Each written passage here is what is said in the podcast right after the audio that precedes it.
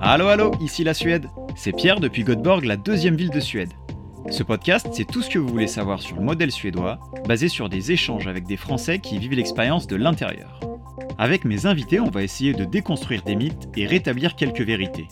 On va passer en revue les subtilités, les nuances et les paradoxes de ce modèle proche du nôtre, mais à la fois très éloigné sur certains aspects. Ça sera sous forme de discussions décontractées et tant qu'à faire avec le sourire. Dans cet épisode, je discute avec Meryl, qui travaille à l'ambassade française à Stockholm, au sein de l'Institut français de Suède.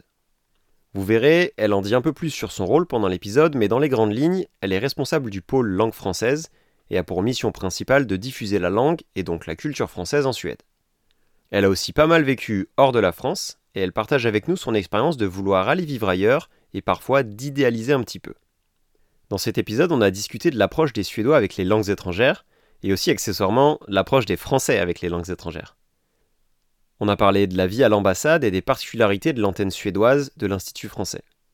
On a parlé du tutoiement et de la hiérarchie, et un détail drôle, elle tutoie l'ambassadeur. Et je suis pas sûr qu'il y ait beaucoup de Français qui puissent dire ça au niveau mondial. J'ai adoré enregistrer cet épisode parce qu'il nous ouvre les portes d'une institution française en Suède. Et à travers le témoignage et l'expérience de Meryl, on découvre en quoi le français est un vrai outil puissant au sein de la société suédoise, mais aussi subtil pour diffuser la culture française. Et maintenant, trêve de blabla, place à la discussion. Salut Meryl, salut, bienvenue dans ce podcast. Bonjour Pierre, merci de m'accueillir. Ouais, avec plaisir. Dans l'épisode 2, avec euh, Cindy Falquet, on parlait de politique suédoise et j'avais fait la blague de dire est-ce qu'on prend l'épisode en suédois ou en français?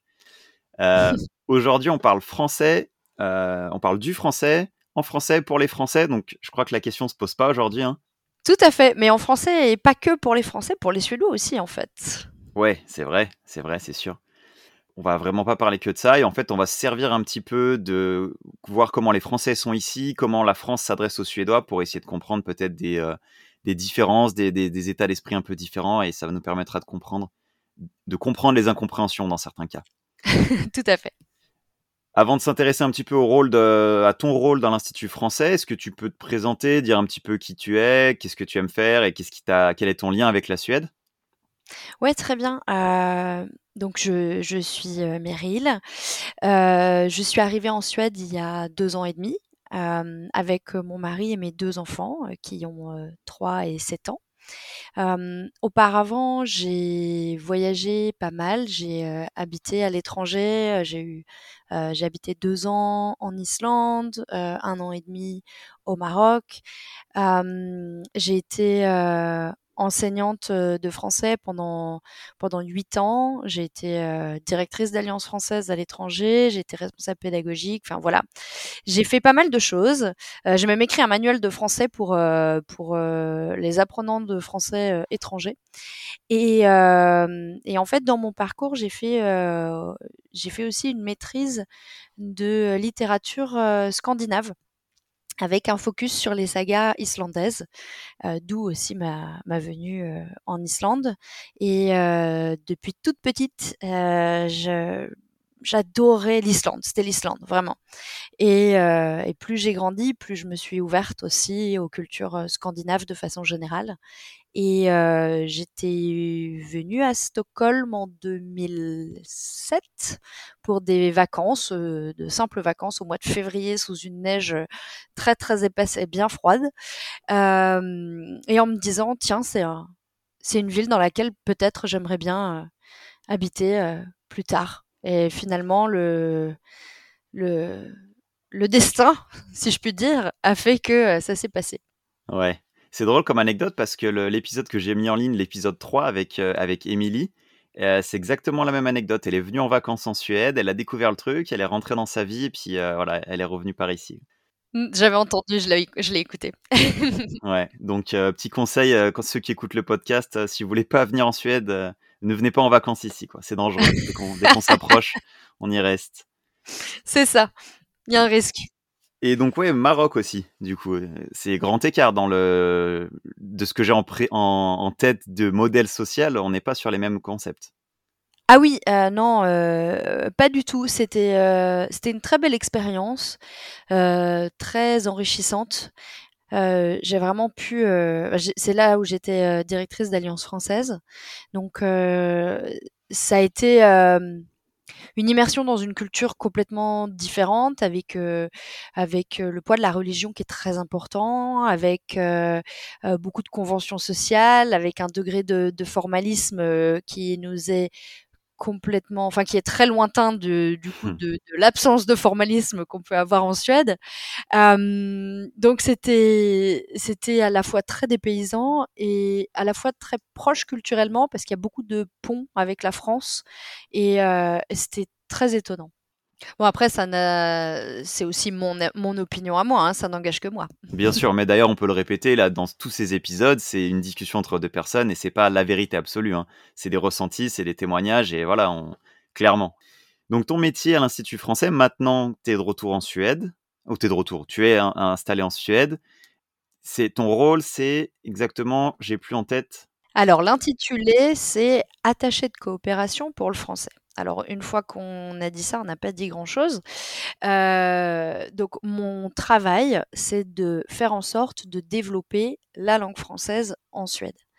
Alors, euh, concrètement, qu'est-ce que je fais euh, quand j'arrive le matin au travail? Mmh. en fait, j'ai plusieurs axes vraiment pour de stratégie en fait de développement de la langue française, euh, qui sont euh, une partie de lobbying politique euh, vraiment. donc on travaille auprès du, du ministère des Affaires étrangères, pardon, au ministère de l'Éducation suédois. On travaille avec le, les commissions éducatives au Parlement, au Riksdag.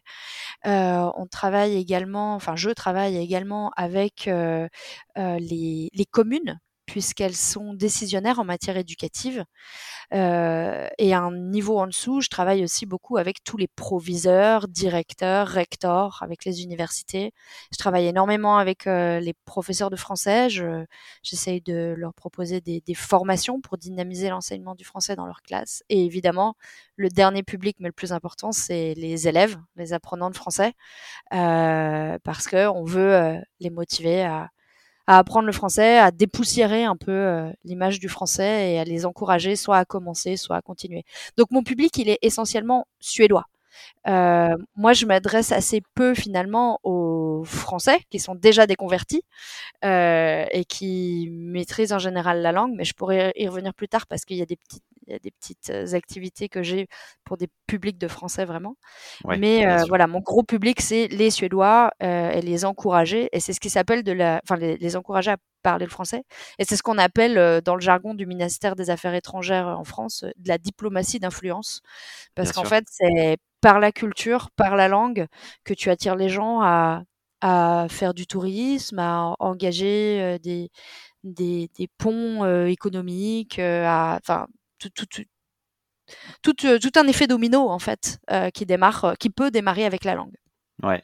Comment tu peux promouvoir la culture française, arriver en disant il faut s'intéresser à la culture française, sans arriver avec tes gros sabots un peu franchouillards de dire tu vois l'arrogance française quoi? Il faut être subtil j'imagine. Oui, alors j'ai pas de volonté euh, napoléonienne euh, de mettre un drapeau euh, français sur la Suède. L'idée c'est pas ça. L'idée, en, fait, en Suède, seul l'anglais est obligatoire dans le cursus. Les autres langues sont facultatives. Alors voilà, l'anglais est devenu la lingua franca. Soit, en tout cas pour moi, ce n'est pas un problème. C'est comme ça, c'est un état de fait, et tant mieux s'il y a une intercompréhension. Maintenant, le danger d'avoir une seule et unique langue en partage, euh, bah, c'est que bon, déjà euh, au, niveau euh, cérébral, t'entraînes pas trop d'autres choses que l'anglais, que, mais aussi parce que culturellement, tu finis par te lisser te polisser plutôt, te polir le, l'esprit avec avec une autre avec une seule et unique culture donc la culture anglo-saxonne. Et, et on le voit déjà dans le dans le milieu du cinéma ou dans le milieu de la littérature le les, grandes institutions suédoises, par exemple, je, vais prendre le, le, cas de, des maisons d'édition suédoises. On a eu beaucoup de discussions avec des maisons d'édition qui nous ont dit bah, le, niveau d'anglais en, Suède est tel que en fait, on s'épargne les coûts de traduction en, publiant directement des ouvrages en anglais. Là où publier en français, en espagnol, en allemand, eh bien, euh, ça a un coût et puis ça touche peut-être un lectorat euh, plus petit. Et il y a un certain danger à ça. Donc, et, au-delà de ça, évidemment, moi, mon rôle, c'est de développer la langue française par, par pur euh, amour de, de cette langue euh, que j'aime beaucoup. Et, euh, et l'idée, c'est pas juste. Moi, je travaille avec aussi le Goethe Institute, donc pour les Allemands, et, et l'Instituto Cervantes pour les Espagnols, et on travaille ensemble, en fait, pour développer le plurilinguisme, au-delà même du développement du français. Ouais, ok, bien sûr. Ouais, ça fait moins euh, conqué conquérant, quoi, pour le coup. Oui, ça fait. Puis c'est pas, enfin, c'est, c'est pas l'objectif, et surtout, c'est plus actuel. Euh, peut-être qu'il y a euh, encore 30 ans, on se disait ah euh, le français peut encore être la langue. Non, le, le, le français est bien placé dans certaines institutions, euh, à l'Union européenne, à l'OTAN et dans certaines grandes autres institutions. Mais au-delà, il est nécessaire de parler l'anglais. Donc maintenant qu'on a, enfin les Suédois parlent tellement bien anglais qu'ils ont le package de base, si j'ose dire. Ils ont le suédois et ils ont l'anglais. Maintenant, s'ils veulent se démarquer et faire d'autres choses euh, bah, c'est bien de parler d'autres langues, l'allemand, le français, l'espagnol, enfin, ce qu'ils veulent, mais euh, en tout cas d'autres que l'anglais. Ouais, c'est vrai. Mais c'est vrai que quand, quand on prend l'anglais, nous, en tant que Français, l'anglais, c'était la LV1, la langue vivante 1, et après, tu te tapais la langue vivante 2 euh, si tu étais motivé. Mais pour eux, je pense qu'ils considèrent suédois-anglais au même niveau. Ils parlent l'anglais de façon complètement courante. Et donc, s'ils veulent faire le petit effort en plus, c'est la deuxième langue, et c'est là où il faut placer le français, du coup. Ouais, tout à fait. Et tu, tu sais, d'ailleurs, je ne saurais pas du tout dire quel, quel type de langue ils apprennent dans l'ordre. Tu vois, est-ce que c'est l'allemand, l'espagnol avant ou euh? Alors, moi, je, moi, j'ai les chiffres très exacts, c'est mon travail. Eh oui. Euh, donc, évidemment, comme l'anglais est obligatoire pour tout le monde, bon, bah, tu as 100% des élèves qui le choisissent. Mmh. Et, euh, et après, euh, sur les 100% quand ils choisissent la LV2, il y a à peu près un petit peu moins de 50% qui choisissent l'espagnol. Okay. C'est euh, l'espagnol qui a le vent en poupe depuis peut-être une dizaine d'années. Euh, ensuite, et là tu, tu, vas voir une grosse chute, euh, on passe à 19% pour, pour euh, l'allemand et à 15% pour le français. Le okay. français a toujours été bon troisième. C'est plutôt l'ordre entre l'allemand et l'espagnol qui s'est inversé. Euh, néanmoins, euh, ce que je remarque, c'est que en fait, il y a des points de mérite lorsque tu lorsque tu prends une langue, ta deuxième langue vivante. Euh, qui est donc facultative. Hein. Euh, il y a des points de mérite. Et ce que je remarque, c'est que à partir du moment où il n'y a plus de points de mérite, parce que tu, tu peux pas en cumuler sur tout ton cursus, ouais. tu atteins vite le bout. En fait, quasiment 98%, je dirais, Hmm. des apprenants d'espagnol arrêtent. Là où, euh, là où euh, en allemand et euh, ou en français, c'est c'est moins l'hécatombe, si j'ose dire.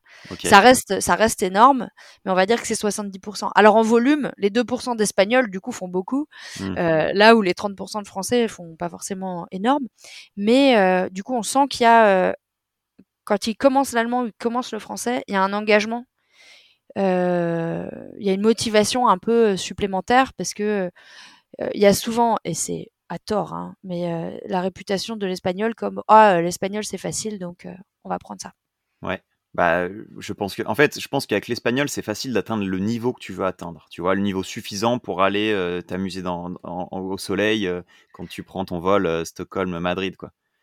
Oui, et puis, enfin pour avoir été enseignante de français du coup pendant pendant des années, euh, le français, tu commences le niveau débutant avec le pire en fait, la, la prononciation qui est complètement euh, euh, aléatoire, hein, on peut quand même le dire. Euh, c'est vraiment difficile la prononciation du français. Et on commence aussi avec le pire temps de la langue française, qui est le présent, Ouais. qui est un espèce de, de, de rassemblement d'exceptions. Et après, une fois que tu, tu, tu vas sur l'imparfait, le futur, c'est assez régulier en fait. Et même, tout le monde se fait tout un toute une montagne du, du, subjonctif. Alors bon, déjà le subjonctif, on est un peu loin dans les niveaux. Ouais, puis, ça commence à être faut... technique. Ouais, mais il faut quand même dire que le subjonctif, il y a six verbes qui ne, qui ne suivent pas la norme. Donc c'est pas non plus, ça va, on va, on va s'en sortir ouais. avec ces six verbes. Donc euh, voilà, effectivement, l'entrée dans la langue française est un petit peu difficile, mais une fois qu'on a, qu'on a bien démarré, on, on peut continuer, on a les bonnes bases qu'il faut. Quoi. Et là où l'espagnol devient difficile par contre. Est-ce que tu t'intéressais à l'apprentissage du suédois? Est-ce que c'est plus facile ou plus dur à apprendre que le français? Alors oui, je, je m'y intéresse d'autant plus que moi je l'apprends. Donc Eh oui. euh, du, du coup, ça me permet aussi, tu vois, de, de, de prendre du recul sur la langue, de voir euh, comment on s'est construit, etc. Euh, oui, le, le, le suédois est une langue relativement facile au démarrage, Ouais. un petit peu plus complexe ensuite, bah pour euh, assez facile pour euh, plusieurs raisons, c'est-à-dire que le, la grammaire, euh, en tout cas au début, nous semble inexistante, un peu comme euh, comme en anglais où on a des verbes qui qui se conjuguent pas, enfin où on a la même forme, etc. Et puis une prononciation relativement facile. Bon, à part deux trois sons que j'arrive toujours pas à dire, le Ouais. SK qui est un petit peu voilà, mais sinon sinon globalement l'entrée dans la langue suédoise est, me semble assez Ouais. simple. C'est marrant la prononciation des, des sons, je suis, je suis en plein dedans et c'est drôle parce que tu sais, c'est la situation où tu dis le son, la personne en face de toi, le suédois, il te le répète, tu te dis mais c'est exactement ce que je viens de dire. Tu le redis une fois, il te le répète, tu te dis mais là on dit la même chose, il dit non, non, non, c'est pas pareil. Et après, ouais, tu dis bon, ok, j'aurai l'accent français toute ma vie. Oui, sans doute. Mais tu sais, moi, avec mes, avec mes élèves, ça m'arrivait souvent dans l'autre sens. Je me souviens d'un, d'un élève qui était euh, désespéré parce qu'il me racontait qu'il avait vu un super film français qui s'appelait Lion. Et je lui dis, ah ouais, Lion comme, euh, comme la ville ou comme l'animal? Et ça l'énervait que j'ai pas compris. En fait, il avait vu Léon de Luc Besson. Ah, et oui, Et j'avais, j'avais pas compris. c'est clair. Bah là, y a- quand tu rajoutes les accents, c'est compliqué. On va revenir là sur le, le fonctionnement de l'Institut français, parce que si j'ai bien compris, c'est un réseau global en fait. C'est pas du tout que en Suède, c'est vraiment à l'international. Moi, ce qui m'intéresse, c'est l'antenne suédoise. Est-ce qu'il y a des points très différents? Est-ce qu'il y a des caractéristiques de dire, ok, non, tu sens que tu es en Suède, quoi? Oui, alors euh, tu, as tout à fait raison. L'Institut français, c'est, euh, on va dire, c'est un, une agence, un outil euh, du ministère des Affaires étrangères euh, français. Donc il y en a dans, énormément de pays. Euh, et parfois, il y a dans, certains pays aussi beaucoup d'alliances françaises. Donc j'y reviendrai après sur les alliances françaises en Suède. En Suède, donc il y a un seul institut français basé à Stockholm. Et la particularité de cet institut, c'est de ne pas avoir de cours de français. Euh, et là où dans quasiment tous les pays du monde, euh, à l'exception de la Norvège et de la Suède, euh, logiquement il y a des cours. Il y en a eu par le passé jusqu'en 2011 et pour plein de raisons budgétaires, politiques, etc. il y a eu une décision de Paris d'arrêter les cours de français pour les adultes, j'entends bien, parce que pour les pour les enfants c'est plutôt euh, c'est plutôt dans d'autres structures ou à l'école, etc. Donc euh, voilà, donc ça c'est notre particularité. Maintenant l'institut il est divisé euh, en trois secteurs. Mon secteur, qui est le secteur de coopération pour le français, donc vraiment centré autour de la langue française. Il y a le secteur culturel, où euh, là je pense que c'est assez facile à comprendre, c'est beaucoup d'événements culturels et euh, beaucoup aussi de développement de coopération entre les deux pays. euh, avec notamment des, des résidences artistiques d'un pays à un autre. Et il y a aussi le département scientifique et universitaire, où là, il y a une veille sur ce que fait euh, la Suède en matière euh, scientifique, de développement scientifique, du coup, qui est envoyé à Paris, euh, poursuivi, etc. Euh, parce que le, le, le- la Suède fait plein de bonnes choses au niveau scientifique, est très à la pointe sur plein de domaines et ouais. aussi au niveau coopération universitaire entre les universités et, euh, et aussi tout simplement euh, les mobilités d'étudiants, que ce soit Campus France, Erasmus, enfin voilà, tous ces, toutes ces institutions euh, qui permettent euh, aux étudiants euh, de, de partir euh, faire leurs études en France. Et dans le bureau à Stockholm, c'est surtout des Français ou il y a un mix un peu? Euh, nous, c'est un mix euh, et, euh, et c'est très chouette parce que bah, déjà, c'est un mix très agréable. On est une, équipe qui s'entend bien. Et puis, du coup, culturellement, c'est hyper important quand on travaille justement sur la partie culture, développement de la langue, développement de la coopération, qu'on ait aussi une compréhension de l'autre et qu'on ne travaille pas qu'entre franco-français. Ah, euh, D'autant plus qu'on est, euh, et ça je l'ai pas dit plus tôt, on est comme nous ne sommes plus enseignants, donc on n'a plus le bâtiment Institut français. Maintenant, on est euh, dans les locaux de l'ambassade euh, et donc euh, on est déjà avec avec beaucoup beaucoup de Français. Donc mmh. c'est bien aussi. nous, c'est notre petit cocon où où il y a un, un, certain équilibre des forces entre Suédois et Français. Mais par contre, les Suédois qui sont avec nous sont tous francophones et ont tous eu une expérience dans leur vie, soit en France, soit en Belgique, soit au Canada. Enfin voilà, une expérience francophone. Ok, super. Et dans tes équipes, là, tu dis parler de compréhension, mais est-ce que quand tu es arrivé, est-ce qu'il y avait des incompréhensions? Tu vois, le fait qu'il y ait un gap culturel, des, des, trucs légers, des trucs, mais au final, bah, il y a quand même des incompréhensions. Euh, oui, je pense qu'il y a des petites choses, euh, il y a des petites choses euh, toutes bêtes. il y a déjà la façon de s'adresser à ses collègues, à ses collaborateurs. On a une façon en tant que Français d'être très direct. Euh, et et, euh, euh, de enfin moi j'ai appris du coup à beaucoup plus enrober les choses peut-être à remercier beaucoup plus etc enfin voilà alors que peut-être avant, j'étais assez direct sur bon, allez, on fait ça, on fait ci, on fait ça, en, étant bienveillante, hein, mais mais là, du coup, j'arrondis un peu les angles. Il y a aussi, au début, on arrive avec avec nos idées très françaises où quand tu es malade, bah, tu viens au travail. Oh euh, et ça, et ça, mais même si tu es au bout de ta vie, tu viens en rampant au travail parce que parce qu'il faut. Et là où je vois mes collègues qui, bah, quand ils ont un rhume, bah, ils sont pas là. Et au début, ça me choquait un peu. Je me disais bon, dès qu'ils ont le nez qui coule, ils sont pas là. Et en fait, euh, je me rends compte que bah, ils sont pas là un jour ou deux. Et en fait, ils reviennent en forme eux. Ouais. Euh, et en plus, ils risquent pas de nous le transmettre. Et euh, là où, du coup, moi, euh, je restais 15 jours avec mon rhume qui augmentait parce que, parce que tu te fatigues au travail, en fait. Et puis, avec le risque potentiel aussi de contaminer toute l'équipe. Il faut préciser qu'il y, y, a quelque chose qui permet ça, c'est que tu n'as pas besoin d'avoir un certificat médical. En fait, c'est vraiment basé sur la confiance, tu vois. Et en France, tu peux pas te permettre, c'est soit tu es malade, soit t'es pas malade. Si tu es malade, il faut qu'un médecin ait dit ça, tu vois. Toi qui dis, moi je suis malade, je me sens mal, ils vont dire, bah non, ça vaut pas. Tu sais pas ce qu'il y a en fait. C'est un médecin qui sait. Oui, tout à fait. Et puis tu as même en France le concept du jour de carence, tu sais, où euh, mmh. la sécurité sociale prend pas en charge tes euh, deux premiers jours, si tu es malade, etc. Donc euh, oui, tout à fait.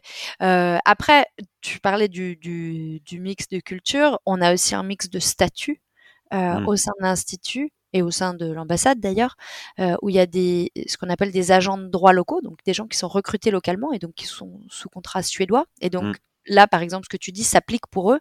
Ah oui. mais, euh, mais moi, je suis en, en, contrat direct avec le ministère des Affaires étrangères en tant qu'expatrié, en fait. D'accord. Et, et, donc, euh, moi, c'est la loi française qui, qui doit arriver. Et donc, je, je, je suis dans une impasse lorsqu'il faut, euh, qu'il faut venir avec un certificat médical parce que, parce que si, si j'appelle un médecin, il me dit Ah, mais vous n'êtes pas aux portes de la mort, c'est bon. Ouais, c'est ce que j'allais dire. Vente centrale pour serrer une main, il faut, il faut être à l'agonie. Hein. Ouais. C'est ça, tout à fait. c'est un autre sujet. Exactement. Autre sujet. Non, c'est cool. Et je me pose une question parce que euh, tu parles français à l'ambassade. Il n'y a pas le vouvoiement en suédois. Est-ce que tu tutoies l'ambassadeur? Oui. Alors, ça, ça tu as raison. C'est une spécificité. Ah, t'as vu ça? Ouais. euh, C'est aussi une spécificité, euh, tu as raison, de, de l'ambassade en Suède. Parce que euh, quand je parlais tout à l'heure du Maroc avec son degré euh, de formalisme, moi au Maroc, il fallait l'appeler Votre Excellence, Monsieur l'ambassadeur. Ah ouais. Donc, alors c'est moins le cas maintenant, hein, quand même. Il y a quand même aussi une nouvelle génération de diplomates, de fonctionnaires où c'est un petit peu moins formel.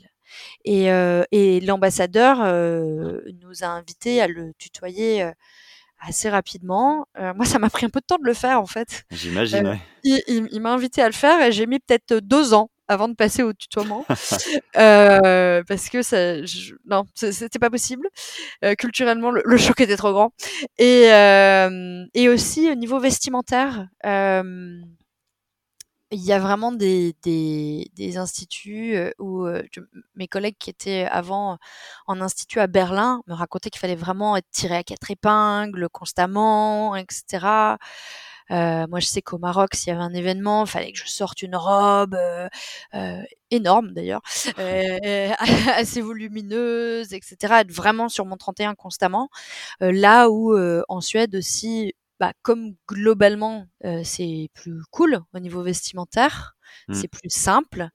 Eh bien, on n'attend pas de nous qu'on vienne en tailleur Chanel ouais, bien sûr. à l'institut. Même si, même si tout de même on reste un institut, donc on s'habille correctement. Bien sûr, ouais, ouais. Mais ça en dit beaucoup, je trouve, sur leur rapport avec la hiérarchie. En fait, t'as pas besoin de, de, briller ou de, de, comme on dit, show off, de, de... Mmh. Voilà, de, de, faire le malin en fait. C'est t'es humble et puis tu respectes ta hiérarchie et t'as pas besoin d'être en smoking pour pour bien bosser.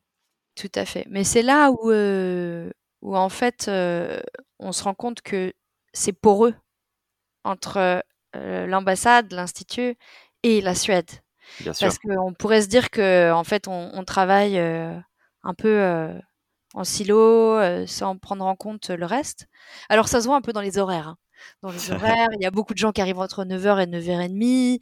Euh, le ah, mais tu veux dire, ça c'est la touche parisienne, ça. Voilà, ça c'est la touche parisienne. Ils mangent à, entre 13 et 14, etc. Il y en a beaucoup qui font ça. moi, je me suis vraiment mise à l'heure suédoise. J'arrive à 7h30, etc. Ouais. Mais, mais parce que j'ai des enfants aussi. Mais en revanche, sur plein de points, les vêtements, euh, ce, ce, tutoiement, euh, ce, ce, degré de formalisme moindre, et aussi, tu vois, par rapport aux enfants, euh, moi, je, parfois, je dois partir à 16 heures pour aller chercher mes enfants à la Franche-Cola. Euh, J'ai personne qui va me dire Ah bah, t'as pris ton après-midi? Ouais, le classique. Tu vois? Ouais, C'est clair. Non, bah, c'est aussi pour ça qu'on aime le pays, je pense. Hein. C'est pour ça qu'on est là et qu'on reste un peu. Hein. Oui, c'est le cas, tu as raison. Est-ce que tu as des exemples d'initiatives un petit peu? Tout à l'heure, tu donnais un peu des, des, choses que vous mettez en place. Tu as, utilisé le terme lobbying et c'est marrant parce que je trouve qu'en français, c'est très péjoratif, mais en réalité, là, c'est de l'influence plutôt positive. Est-ce que tu as des, exemples d'initiatives J'ai vu qu'il y avait le tour, de, le tour de Suède de l'ambassadeur, des choses comme ça. Qu'est-ce que vous mettez en place concrètement? Oui, alors tout à fait. Bah, le Tour de Suède, tu as raison, c'est un, ça c'est un projet qui est, qui est très intéressant parce que le problème, entre guillemets, d'être à Stockholm, c'est qu'on rayonne beaucoup à Stockholm. Mmh. Beaucoup.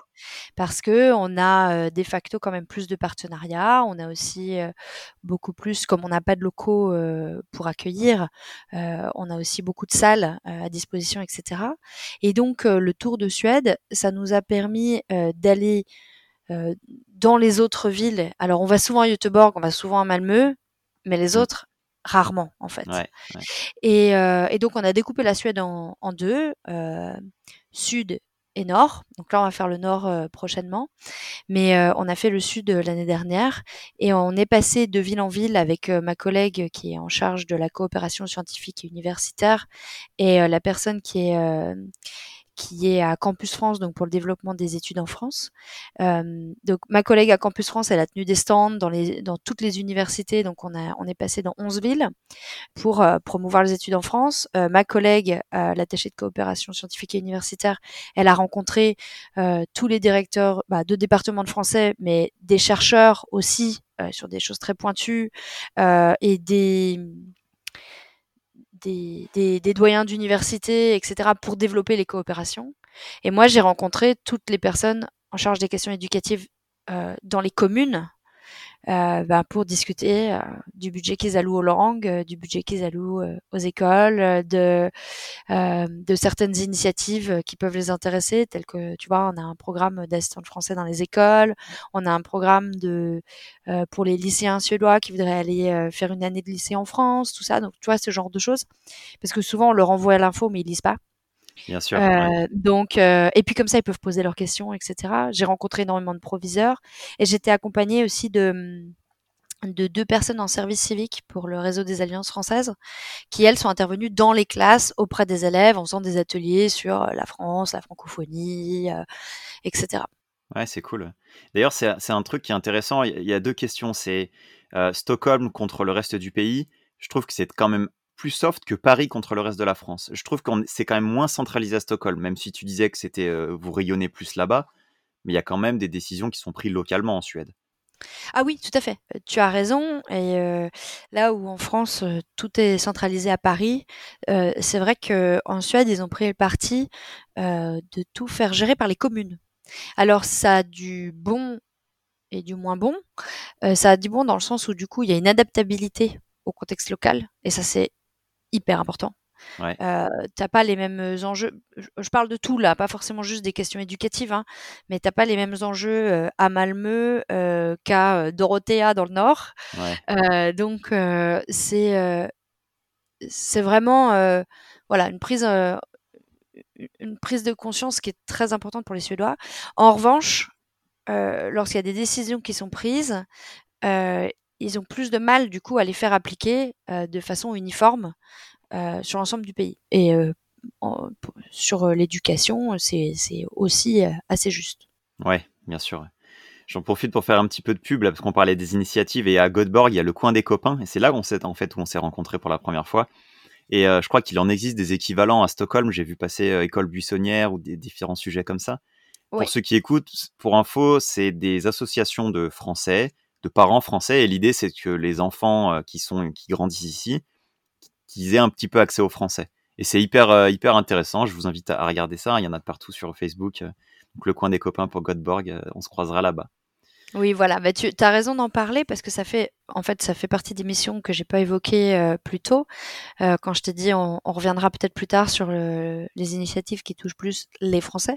Ouais. Euh, donc, c'est pas l'objectif initial, mais c'est quelque chose que j'ai pris quand même dans mon dans, parmi mes casquettes. Donc, je, coordonne ce, petit réseau. Donc, il y a cinq associations euh, qu'on appelle FLAM, français langue maternelle, donc pour les enfants euh, binationaux ou francophones natifs ou voilà. Et il y en a une à Uppsala, euh, qui s'appelle euh, l'Alliance des familles d'Upsal. Il y en a deux à Stockholm, l'école buissonnière et l'école du coin. Il y en a une à Göteborg, donc qui est le coin des copains. Et il y en a une toute nouvelle euh, à Malmö qui s'appelle les petits trolls. voilà. Ouais, c'est cool.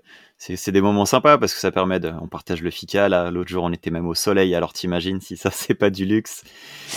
Oui, et puis pour avoir assisté à quand même pas mal d'ateliers dans les, dans les différentes associations, je trouve que déjà c'est très habilement fait. Je trouve que c'est ça permet aux enfants aussi de comprendre, enfin de donner du sens au fait de parler français parce que souvent ils sont dans des écoles suédoises, ils ont du, ils sont dans des écoles suédoises, ils ont du mal à à, à savoir pourquoi parler français. Peut-être de temps en temps ils vont le parler avec mamie quand ils vont aller en France, mais c'est tout. Ouais. Et donc là, bah, ils se font des copains en français. Euh, et, c'est super. Ouais, non, c'est cool. Et c'est marrant parce que ça, ça, me, ça m'amène à la, prochaine question par rapport au profil des Français qui sont en Suède, parce que toi, donc, dans, tes, dans tes, tous tes contacts avec les Français, tu as dû peut-être voir euh, les raisons pour lesquelles les Français sont venus. Est-ce qu'ils sont venus pour le travail, pour l'amour, pour des choses comme ça? Est-ce qu'il y a des grandes tendances? Alors, euh, j'ai quand même beaucoup l'amour dans les, dans, dans, les contacts, à chaque fois quand je demande, ils me disent ah bah j'avais ma compagne qui était suédoise ou mon compagnon, etc. Donc euh, c'est ça c'est assez rigolo quand même. Certains aussi sont tombés amoureux de la Suède quand ils sont venus faire un échange, euh, Erasmus par exemple, et se sont dit ben j'y reviendrai ou alors je reste carrément. Donc ça c'est assez intéressant. Et là depuis depuis quelques années, mais ça, je, je, m'appuie aussi sur des échanges que j'ai pu avoir avec mes collègues du consulat. Il y a aussi cette tendance très euh, environnementale euh, de se dire que euh, en Suède, il y a une soutenabilité quand même du, du, climat. On se pose beaucoup de questions à chaque canicule en France. Est-ce que c'est soutenable de vivre là? Est-ce que notre mode de vie doit changer? Je pense qu'il y a pas mal de Français qui, qui viennent aussi en Suède pour cette raison, et puis aussi pour les questions euh, sociales. Euh, ça, tu l'as déjà évoqué dans tes précédents podcasts, mais voilà, le, le, le, congé parental notamment, ou, ou le curseur euh, travail versus vie perso. Bien sûr. Ouais. Voilà. Donc ça, c'est quelque chose de, de, très important. Après, il y a aussi, il faut être vigilant tout de même parce qu'il y a aussi une idéalisation des, des, pays scandinaves et il y a parfois des, des désillusions au sein de, au sein de la communauté euh, française et francophone, hein, d'ordre général. Ouais, ouais. Non, c'est intéressant. C'est un épisode qui est pas encore en ligne, là, mais qui, je devrais pas tarder, que j'ai déjà enregistré. Et l'invité m'explique, il me dit si c'est pour fuir la France, c'est pas une bonne idée, parce que c'est pas un modèle idéal non plus, la Suède. Il y a aussi des, des revers de la médaille. Mais si c'est pour, euh, dans, une dynamique d'avancer, c'est vraiment une bonne idée. Et je trouvais que c'était pas mal, quoi. Fuir, fuir la France, peu importe où tu vas aller, tu vas être déçu de ce que tu vas trouver localement, je pense. C'est tout à fait vrai. Euh, moi, je suis partie euh, quand j'avais 21 ans pour l'Islande, donc qui était mon rêve absolu euh, depuis, mes, depuis mes 4 ans. Et, et aussi, j'en avais mais marre de la France. Il y avait plein de choses qui se passaient pas. Je détestais le président de l'époque. voilà. Bref. Et je suis partie en Islande et en fait, je me suis jamais sentie aussi française. Ouais, c'est drôle. C'est vrai. Ouais parce que tu arrives avec tes valeurs toutes faites en fait. Et et tu campais un peu sur tes positions au début. J'ai vécu mes autres expatriations après beaucoup plus facilement parce que je crois que justement j'avais réussi à, à, enlever ça de mon esprit que en fait ce que je pense moi c'est la vérité. Mmh. Et donc me laisser un peu désarçonner et me dire bon bah je, je vais vivre comme eux. Et puis aussi parce que j'avais suridéalisé le, le pays, euh, j'avais j'avais beaucoup de, de, ouais, d'images très positives, un peu des images d'épinal sur ce que pouvait être l'Islande. Et en fait, bah, il y a aucun pays qui est parfait, je pense. C'est ça. Ouais, et puis c'est, puis c'est des moments de vie où tu cherches tel ou tel truc au quotidien. Et des fois, tu es satisfait, des fois, tu es déçu. je suis d'accord.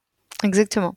Malgré tout, je, suis persuadé que le système suédois, il a du bon et c'est pour ça que je fais un podcast là-dessus pour essayer d'en diffuser. Mais aussi, effectivement, pour mettre en garde, de dire, euh, c'est pas, tu vas pas venir déménager à Stockholm et avoir ta vie heureuse comme dans les magazines, quoi. Malgré tout. Vrai. Ouais.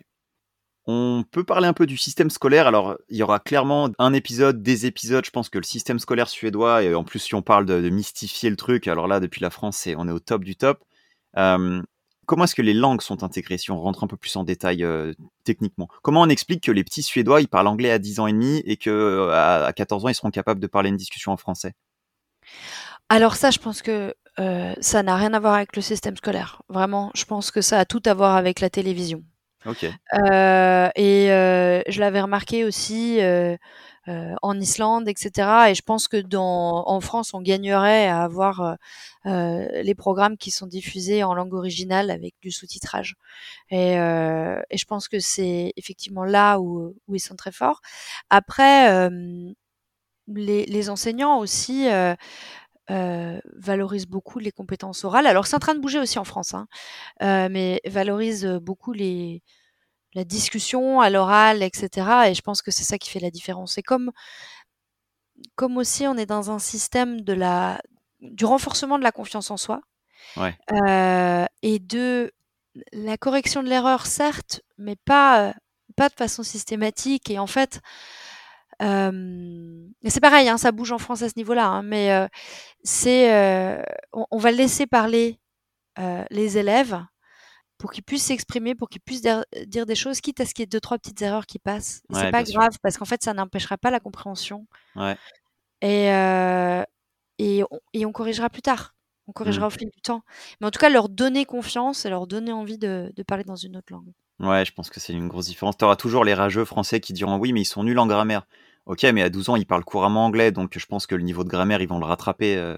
Nous, on est nuls à l'oral et on est nuls en grammaire aussi, donc je sais pas. Euh, je pense qu'on va pas s'amuser à comparer. Euh.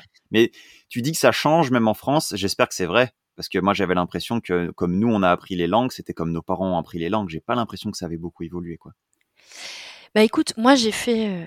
Alors moi j'ai fait des études du coup de français langue étrangère. Et en fait, ce qui est très drôle, c'est que euh, là où je voyais euh, mes, mes amis qui, eux, passaient le CAPES euh, d'anglais, par exemple, on leur demandait d'être des, des experts de points de détail dans l'œuvre de Shakespeare. Mmh.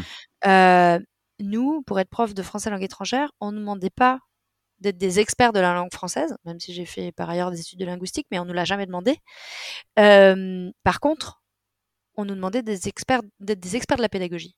Ouais. Donc, ce qu'on nous a appris, c'est à, à travailler en petits groupes, à privilégier l'oral, à enseigner certes la grammaire, mais comme un outil, pas enseigner la grammaire pour enseigner la grammaire, par exemple, Bien sûr.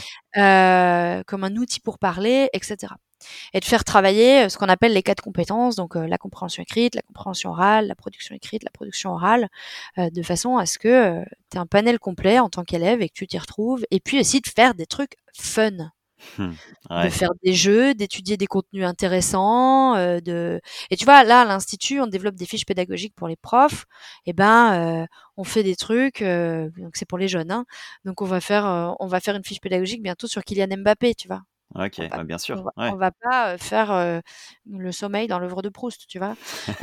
Donc donc voilà, c'est c'est l'idée aussi de dynamiser. Et ça donc c'est des, des des principes qu'on a depuis longtemps intégrés dans l'enseignement des langues pour les étrangers en France, mais par contre qu'on n'appliquait pas pour nos propres cours de langue aux Français. Ouais.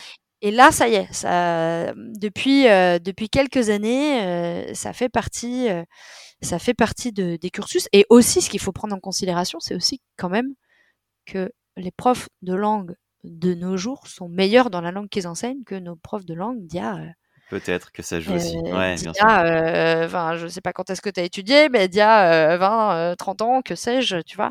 Ouais. Euh, là où ils apprenaient l'anglais en France, et puis basta. Mm. Euh, là maintenant, c'est des gens qui ont eu des expériences à l'étranger, qui ont fait des Erasmus, qui sont revenus, qui sont repartis, euh, qui ont fait plein de choses, quoi. Ouais. En parlant d'expérience à l'étranger, est-ce que tu as des, des petits tips pour euh, des gens, les gens là qui écoutent, qui sont en France et qui sont attirés par la Suède? Et qui disent bah, j'aimerais bien aller tenter l'expérience d'aller déménager en Suède Est-ce que euh, la langue française peut être un vecteur? Tu vois, être assistante français, prof de français, est-ce que ça peut être un point d'entrée en Suède?